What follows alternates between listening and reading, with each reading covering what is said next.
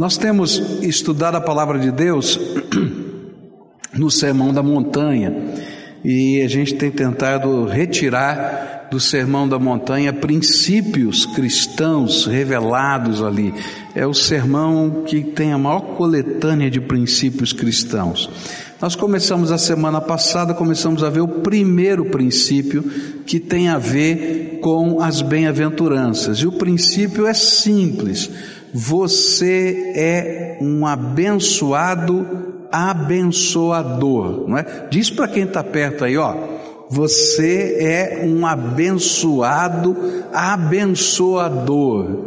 E essa é uma coisa tremenda da palavra de Deus. E nós começamos a estudar esse texto a semana passada e aprendemos que somos abençoados, abençoadores quando quebramos o nosso orgulho e nos submetemos a Deus. Bem-aventurados os pobres em espírito, pois deles é o reino dos céus. Nós somos abençoados, abençoadores, quando choramos ou derramamos a nossa alma na presença do Senhor. Bem-aventurados os que choram, pois serão consolados. Estudamos também que somos abençoados, abençoadores, quando somos humildes, mansos diante dos homens.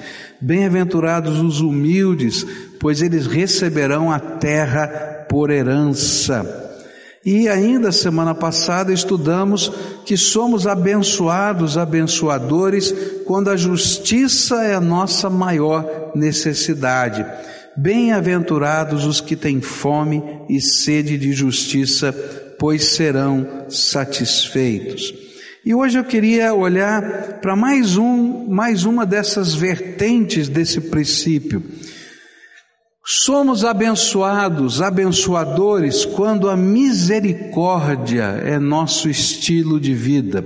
E a bem-aventurança que vamos estudar hoje diz assim: Bem-aventurados os misericordiosos, pois obterão misericórdia.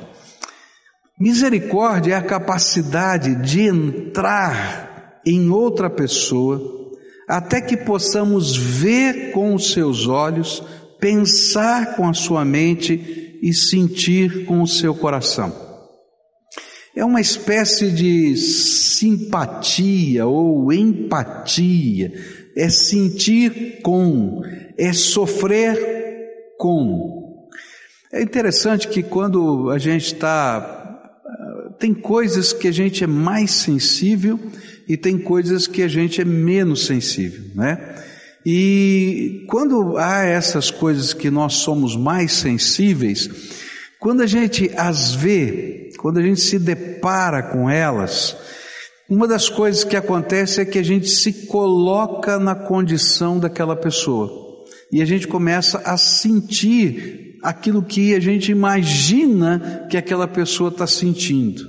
E aí então, por exemplo, se você tem um filho pequeno e dependendo da situação que você está olhando, envolve uma criança que tem a mesma idade do seu filho, é automático. Sem querer você olha aquilo e diz, podia ser o meu filho. Nossa, o que, que eu vou fazer aqui, não é? E a gente se coloca naquelas condições, e é isso que a Bíblia está dizendo. Misericórdia é quando eu posso entender, sentir junto com aquela outra pessoa o que está acontecendo. E essa era a capacidade mais especial do nosso Senhor Jesus Cristo. Quando a gente lê o Evangelho de Marcos, a gente vai descobrir que Marcos registra que Jesus era movido de íntima compaixão. E porque ele era movido de íntima compaixão, o milagre acontecia. Então Marcos vai relatando os milagres e ele acrescenta: Jesus, movido de íntima compaixão, fez aquilo. É como se Jesus estivesse passando, vendo o sofrimento humano, vendo o problema. Ele sentia junto com aquela pessoa e por sentir junto, ele liberava uma graça, um poder, e aí algo tremendo de Deus acontecia. A grande lição dessa bem-aventurança é que os abençoados, ou seja, aqueles que receberam a misericórdia de Deus nas suas vidas, Descobrem que são colocados neste mundo para serem as mãos, os pés, a boca do nosso misericordioso Salvador. E aí a gente está andando pelo caminho, e assim como Jesus, nós somos movidos de íntima compaixão, ou até diria mais, cheios do Espírito Santo de Deus, nós sentimos o que Deus, sentimos o que Jesus está sentindo, e aí somos tocados para exercer a misericórdia. A gente pode perceber que Deus quer que tanto a graça como a misericórdia, que são características da sua natureza, elas possam ser vistas na sua igreja, no seu povo, e especialmente nos líderes que ministram no seu nome. Se você estiver aqui na igreja e não perceber misericórdia nas pessoas que estão aqui dentro, você não vai querer voltar aqui nesse lugar. Mas aquilo que foi dito aqui, não é que a igreja precisa ser acolhedora, tem tudo a ver com o lugar e com a pregação. Se a gente prega uma mensagem, não é? E essa mensagem não pode ser sentida como uma verdade, não pode ser percebida como uma verdade na sua vida, então, querido, você vai embora vazio do jeito que entrou. Quando eu estava no seminário, eu tinha um sentimento, né? Porque tinha, tem alguns pregadores que têm um vozeirão, né? E falam assim com uma veemência, né? E você já viu que a minha vozinha é fraquinha, né? Se não tiver um microfone você não vai ouvir. E o meu tom é meio monótono, né? Porque é meio mansinho assim. E eu ficava pensando, né? Ih, esse negócio de pregar vai ser difícil para mim, né?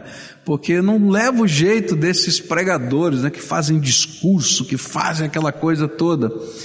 E um dia eu estava na aula de, de aconselhamento pastoral e o, um professor disse para a classe toda que você pode dizer várias mensagens diferentes com a sua boca mas que cada pessoa que está ouvindo você, ela não vai apenas ouvir o que você fala com a sua boca, ela vai perceber o seu gesto, vai perceber a sua expressão facial, vai perceber o seu tom de voz, e à medida em que você está vendo e ouvindo, essa mensagem tem um sentido diferente para o seu coração.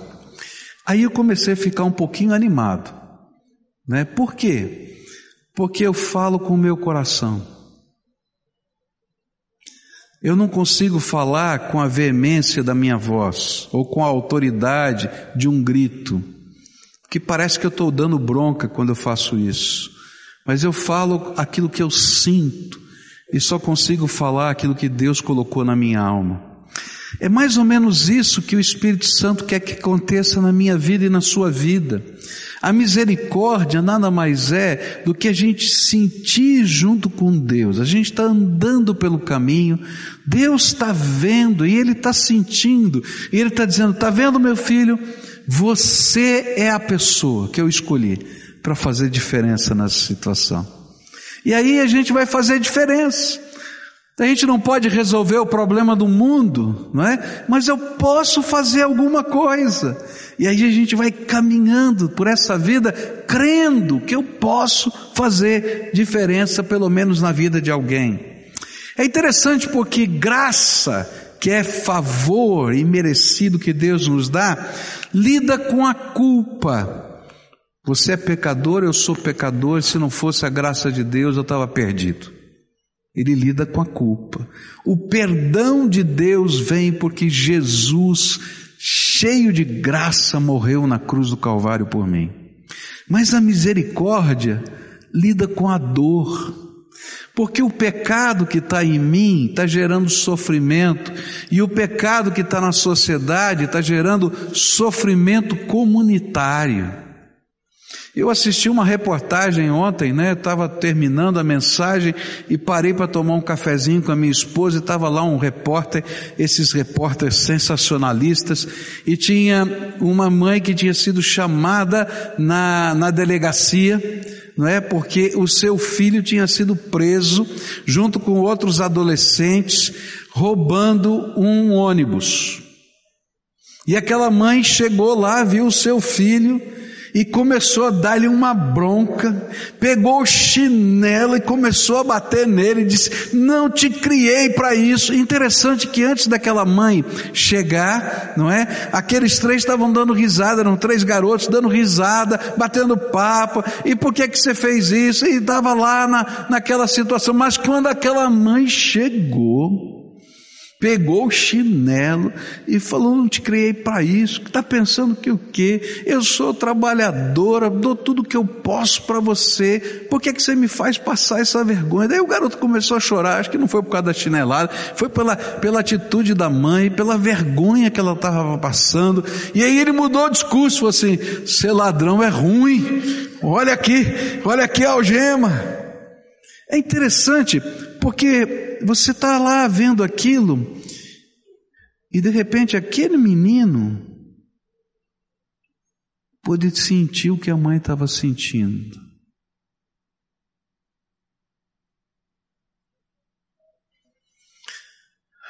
Misericórdia é quando a gente tem a capacidade de sentir o que Deus está sentindo e não parar diante da realidade e ficar assistindo como se não tivesse nada a ver com a gente. E aí a gente se sente compelido a fazer alguma coisa. O que era a vontade do Senhor é que nós nos dispuséssemos a sermos os próximos das pessoas que estão à nossa volta. Por isso Jesus contou uma parábola, parábola tão conhecida do bom samaritano. Ele falou que existem dois mandamentos que resumem toda a vontade de Deus para o homem. É interessante, a palavra de Deus está cheia de valores para a nossa vida, mas desses dois mandamentos procedem todos os valores. Primeiro, ame a Deus com todo o seu coração, com toda a sua alma, com todo o seu entendimento. E depois, ame o seu próximo como você mesmo.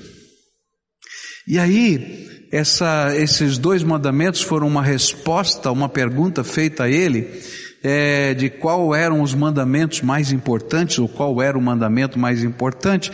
E quando Jesus respondeu assim, aquele doutor da lei queria fazer uma pegadinha para Jesus e disse assim: tá bom, mas quem é o meu próximo?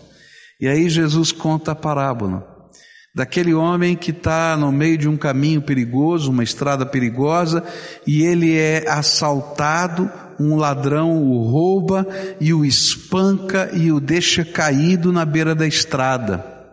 E ele está lá, na beira da estrada, quando passa um sacerdote. E esse sacerdote diz: Eu não posso é, fazer nada, porque eu trabalho por escala, e a minha escala lá no templo é hoje. Leva um ano para eu ser sacerdote de novo, para estar tá lá no templo.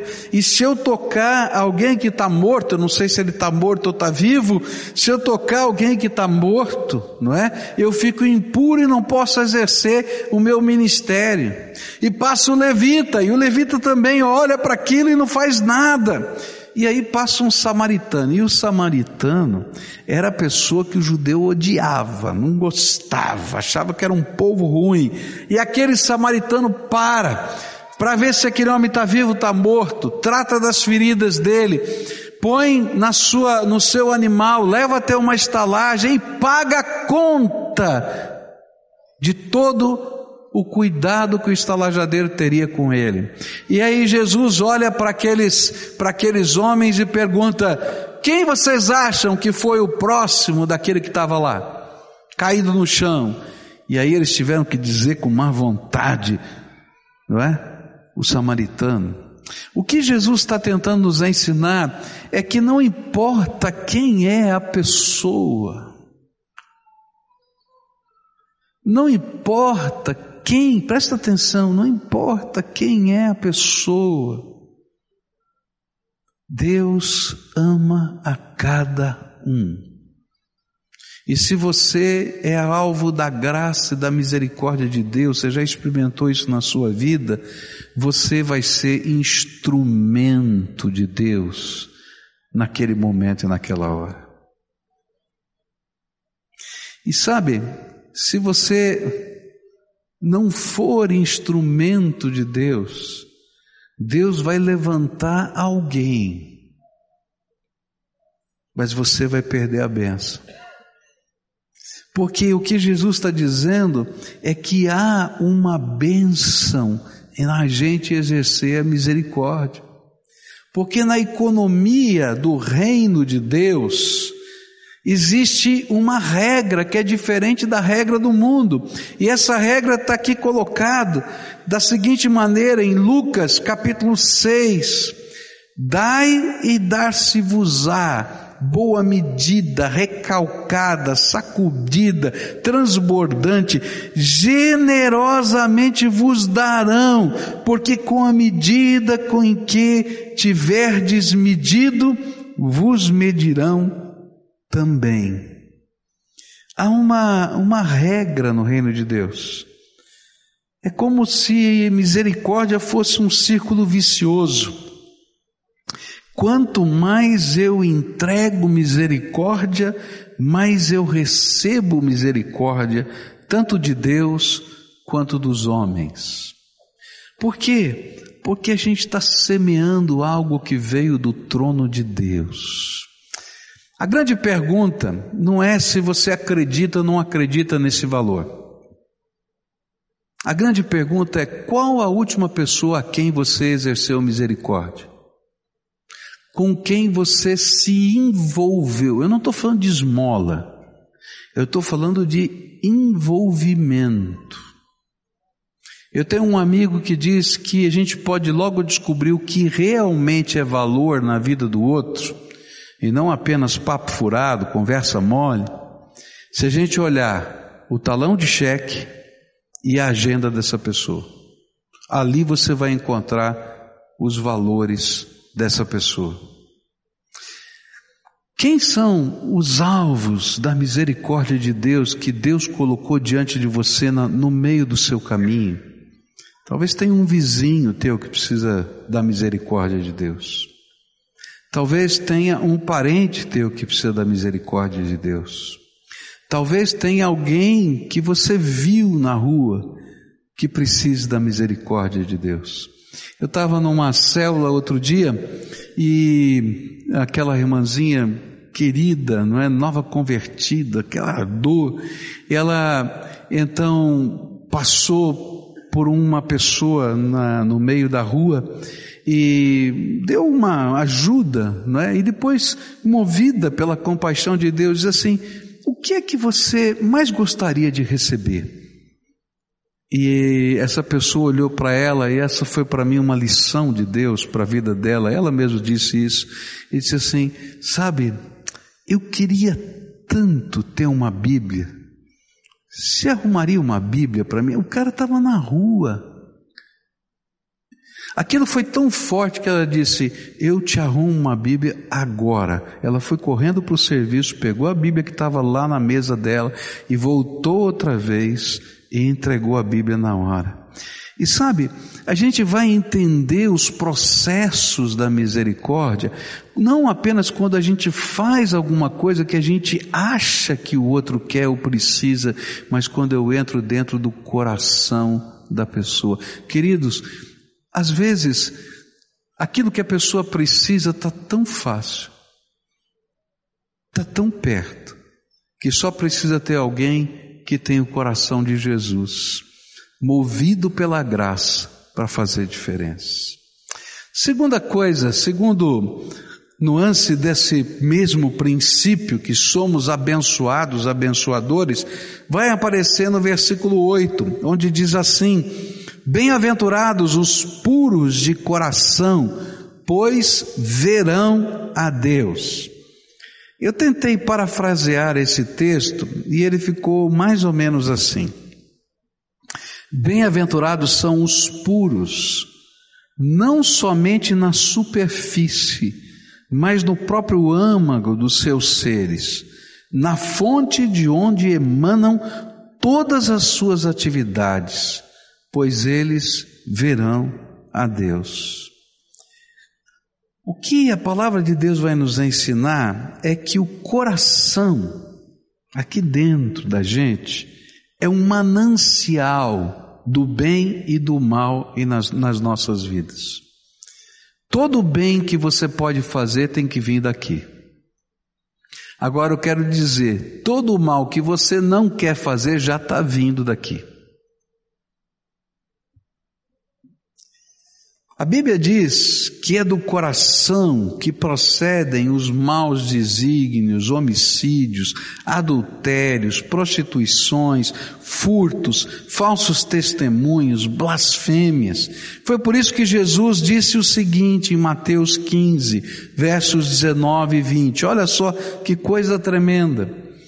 Pois do coração saem os maus pensamentos, os homicídios, os adultérios, as imoralidades sexuais, os roubos, os falsos testemunhos e as calúnias.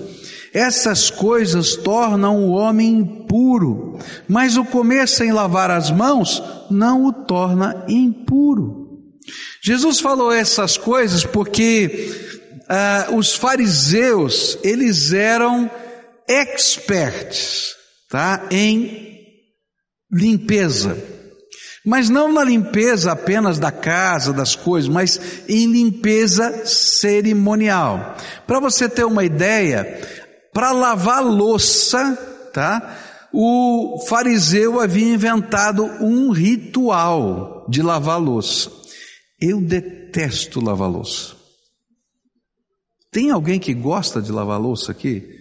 Meu Deus, tem algumas pessoas que gostam, abençoados, louvado seja Deus. Quem não gosta de lavar louça? Ah, tem, tem muita gente que não gosta de lavar louça. É ruim, fala a verdade. Não, vamos falar, tem, tem que lavar, a gente tem que lavar, quando precisa a gente lava. Mas assim, eu sou apaixonado, só você, viu? Porque eu, eu não consigo, né?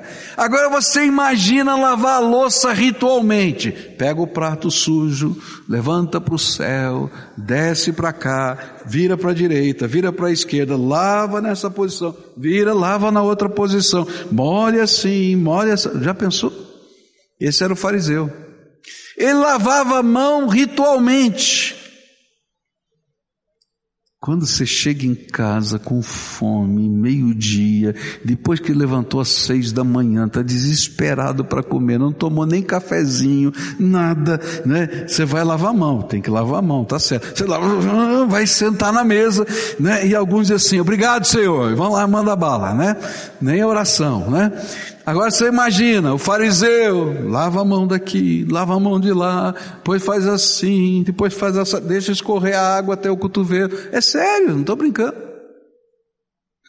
E aí Jesus vai dizer para essas pessoas que uma pessoa não fica pura, limpa pelas cerimônias de limpeza ela só fica pura e limpa quando algo de Deus acontece dentro do coração da gente. É interessante quando a gente vai ver o Salmo 51. O Salmo 51 revela um momento na vida de Davi que ele está em pecado e ele ainda não, ele está sendo confrontado pelo profeta Natan e Natan lhe fala do seu pecado e agora ele começa a confessar o seu pecado. Ele escreve dois salmos, um deles é o 51 e ele vai dizer uma coisa interessante que ele participava dos rituais do culto para perdão dos pecados. E ele passava pelo sacerdote que molhava no isopo, né, que era uma planta que tem, parece uma esponja, e ele molhava ali no sangue do cordeiro e aspergia o sangue do cordeiro sacrificado e dizia: Rei, o senhor está purificado. E ele saía da cerimônia e dizia: Meus ossos doem, meu coração está amargo, porque, queridos, não tem, não tem cerimônia religiosa que purifique o coração. Só Jesus entrando lá dentro e derramando graça. E sabe, é uma coisa tão tremenda, porque a gente tem que entender essa obra do que Jesus está explicando aqui de pureza de coração. Ela envolve dois processos maravilhosos de Deus que estão revelados no livro de Zacarias, capítulo 3.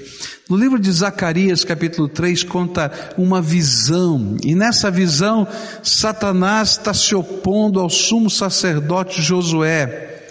E ele está dizendo: ó, oh, esse homem não tem condições de ser sumo sacerdote desse povo. Olha só, ele está todo imundo. E aí, o anjo do Senhor que está brigando contra Satanás diz assim: Ó, oh, eu vou te repreender, que o Senhor te repreenda, Satanás, porque esse homem que está aqui é um tição tirado do fogo. Sabe, a obra de Deus, ela começa quando Jesus invade o inferno, mete a mão lá dentro e arranca você como um pedaço de madeira fumegante de uma, de uma fogueira e tira para fora. E sabe, queridos, todos nós, quando fomos alcançados pela graça de Deus, fomos arrancados, diz a Bíblia, do reino das trevas e fomos conduzidos, arrancados e colocados no reino da luz e do amor do Todo-Poderoso Senhor e Salvador Jesus Cristo. A gente foi arrancado de lá. Agora, quando a gente é arrancado, dessas condições que eu estou falando, a gente vem todo marcado. A gente vem todo marcado pela nossa história. Nessa figura, você vem cheirando a fumaça. Se não vier, fumegando. Está entendendo?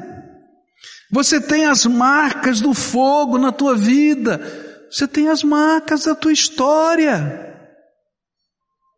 E essas marcas estão dentro de você.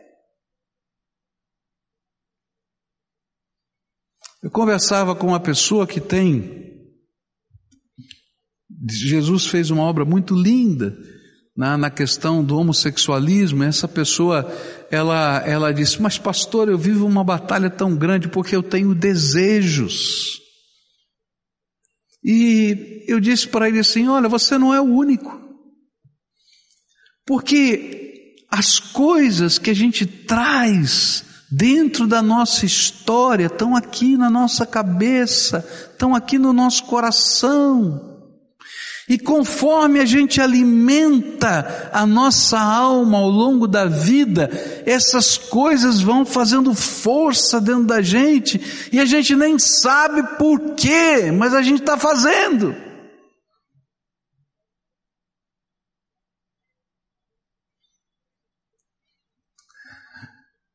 Se você começa a assistir um filme pornográfico, daqui a pouco você está querendo repetir aquelas cenas na tua vida. Você está entendendo? Você vai alimentando aquilo dentro de você. A Bíblia diz que a boca fala do que o coração está, e a gente faz do que o coração está cheio. Por isso, lá no livro de Zacarias, capítulo 3, a história da salvação nesse sumo sacerdote Josué não termina com ele sendo arrancado um tição arrancado do fogo. E isso tem a ver agora com essa explicação de Jesus. Bem-aventurados os puros de coração, porque eles verão a Deus. E lá naquela história, isso está concretizado de uma maneira bonita. E como ele está concretizado? O anjo do Senhor para de discutir com Satanás e ele começa a tirar a roupa suja do sacerdote. Vamos trocar essa roupa aqui, porque ela está suja.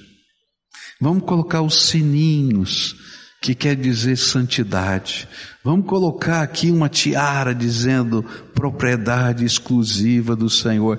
E aí o profeta fica tão envolvido com a visão que ele está tendo, que ele diz: Ô oh, oh, anjo, troca o chapéu também, põe a mitra nova. Queridos, essa é a obra da santificação na nossa vida.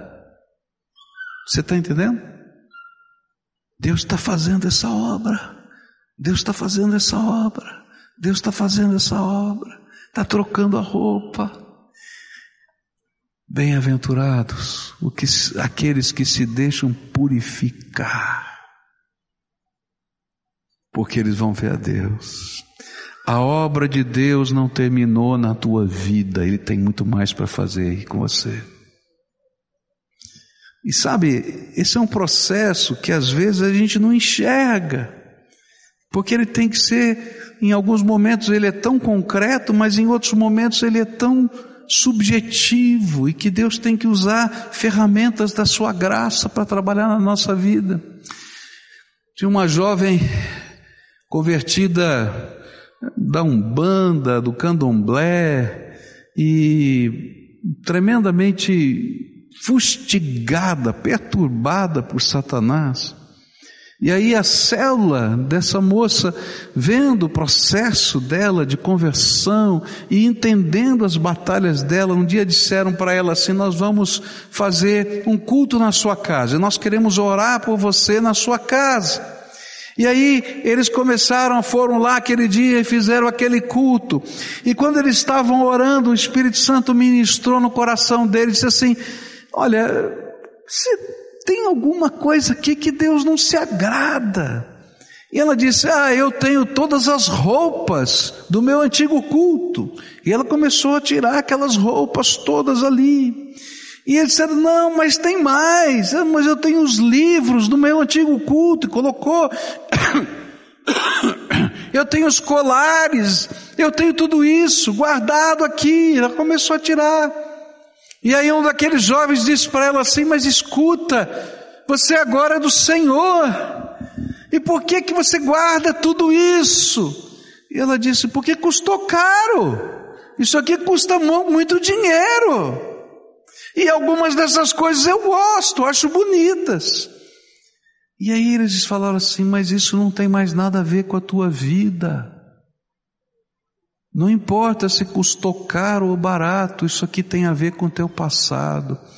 Sabe, às vezes a gente tem um encontro com o Senhor, mas não deixa Ele purificar o nosso coração porque custou caro lá no passado algumas coisas, ou seja, ainda nos são caras estas coisas.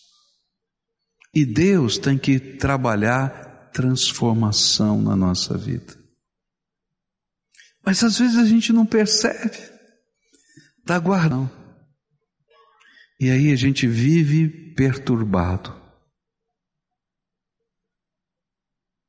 A gente vive perturbado, porque o coração não está puro e a gente não consegue entender.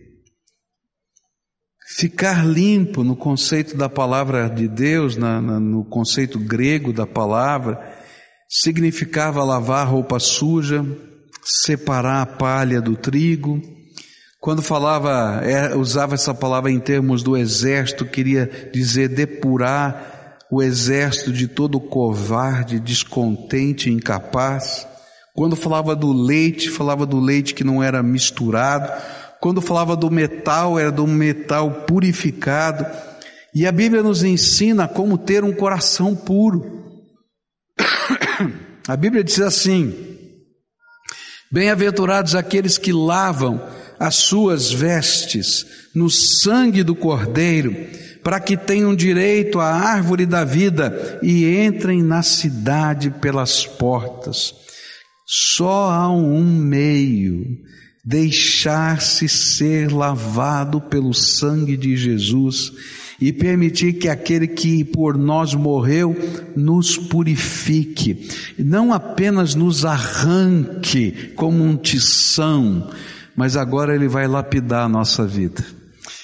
Você já pegou madeira que está meio queimada? A gente tem que desbastar essa madeira, senão não dá para recuperar. E às vezes o Senhor vem com o canivete dele e vai desbastando a maneira. Mas Deus não faz apenas um remendo. Você já viu gente que consegue pegar um canivete e fazer uma escultura só com canivete? Deus está esculpindo uma obra de arte na tua vida. Ele não quer você todo queimado, todo lascado, todo arrebentado. Ele quer te dar um coração puro. E na medida em que Ele está fazendo essa obra dentro de você, você se torna expressão da glória de Deus.